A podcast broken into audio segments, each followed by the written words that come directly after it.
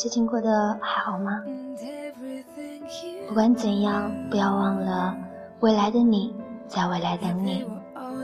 我是深夜里和你一样收拾思绪行囊，决然奔赴明天的豆花米线。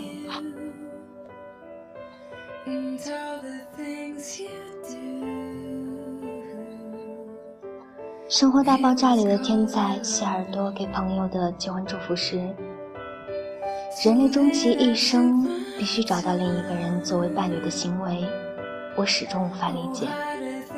但我祝你们从彼此身上获得的乐趣，跟我从自己身上获得到的一样的多。今天的花米线想要分享的文章，名字就叫做《亲爱的，我想嫁给这样的你》。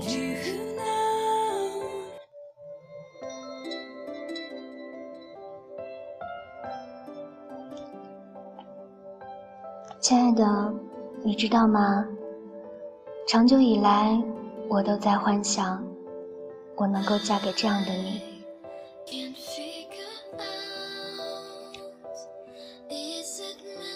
你不用太高，比穿三五厘米跟鞋的我看起来不矮就行。我不是小鸟依人的型，累了或者想哭的时候，我愿与你勾肩搭背不费劲儿，看夕阳西下晚霞，不醉不归家。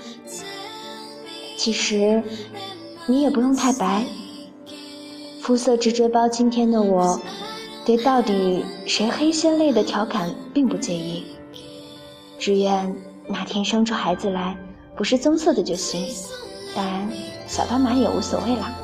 你不用太博学，在我想谈论鲁八毛、郭老曹的时候，你不是伸脖子翻白眼就行。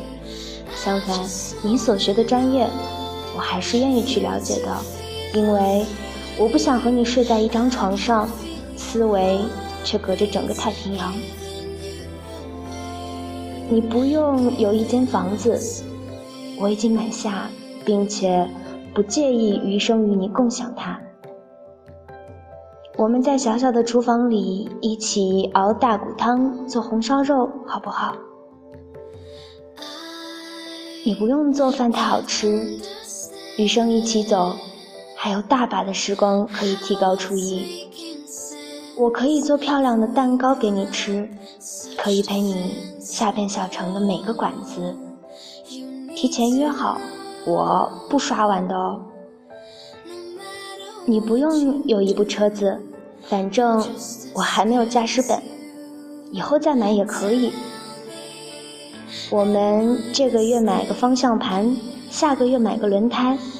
轰鸣的梦想在柴米油盐当中实现，发动机里燃烧着的是咱俩的工资，想想都来劲儿。你不用给我多少彩礼，只带着这一生的爱来。败家的我恰巧也没有攒嫁妆，一车马的书姑且就算作陪嫁，好不好？你甚至不用太爷们儿，换灯泡、修马桶、组装家具手到擒来的我，真的不介意偶尔扛桶纯净水上楼。在你无助的时候，我愿意拥你入怀，任你哭成小孩子，因为我知道，哭过之后你会起身，再次为我站成一堵墙。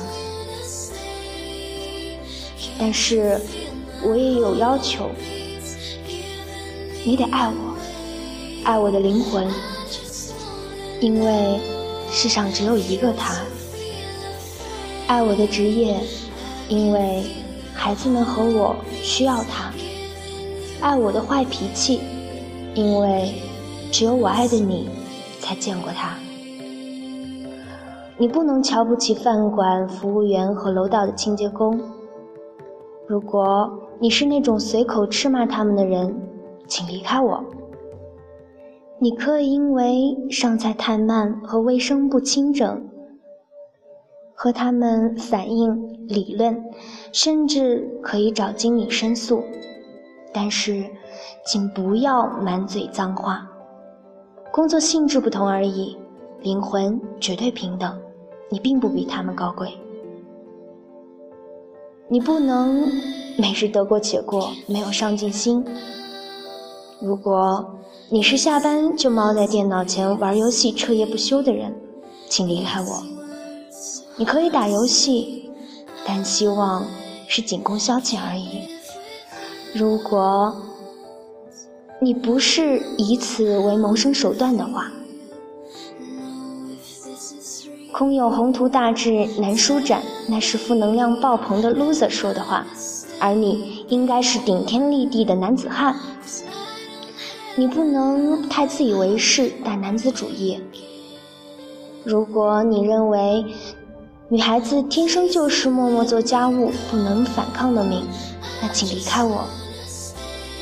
家是我们两个人的产业，你同样有经营的义务。相信。你想要找的也是并肩作战的伙伴，而不是伺候你吃喝拉撒的老妈子。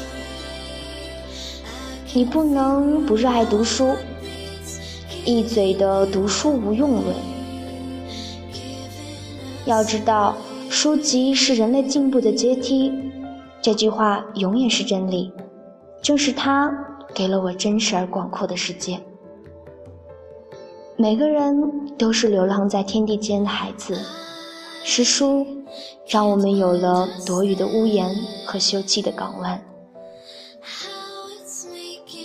你不能不孝顺父母，娶了媳妇儿忘了娘。世间情谊百般模样，父母恩情最是难忘。面对老两口一碗一勺喂大的你，我不会提出。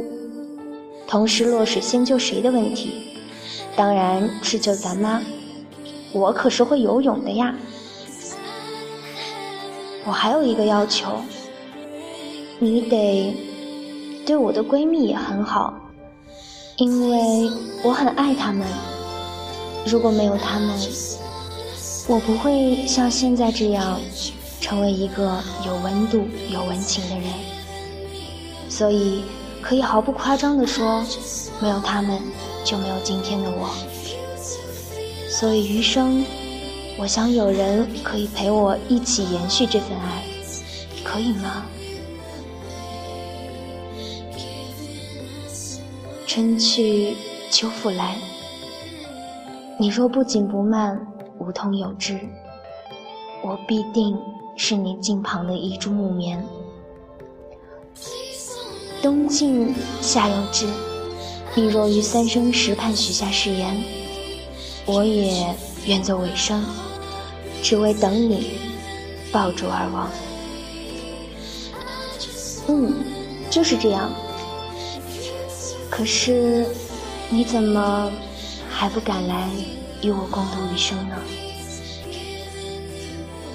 在听节目的你，是不是已经遇到了那个人呢？如果遇到了，祝你们幸福。如果不幸还没有遇见的话，那么一定要记得，一定会出现那么一个人，抹掉许多已因为空虚而产生的坏习惯。无论如何，都希望你很幸福。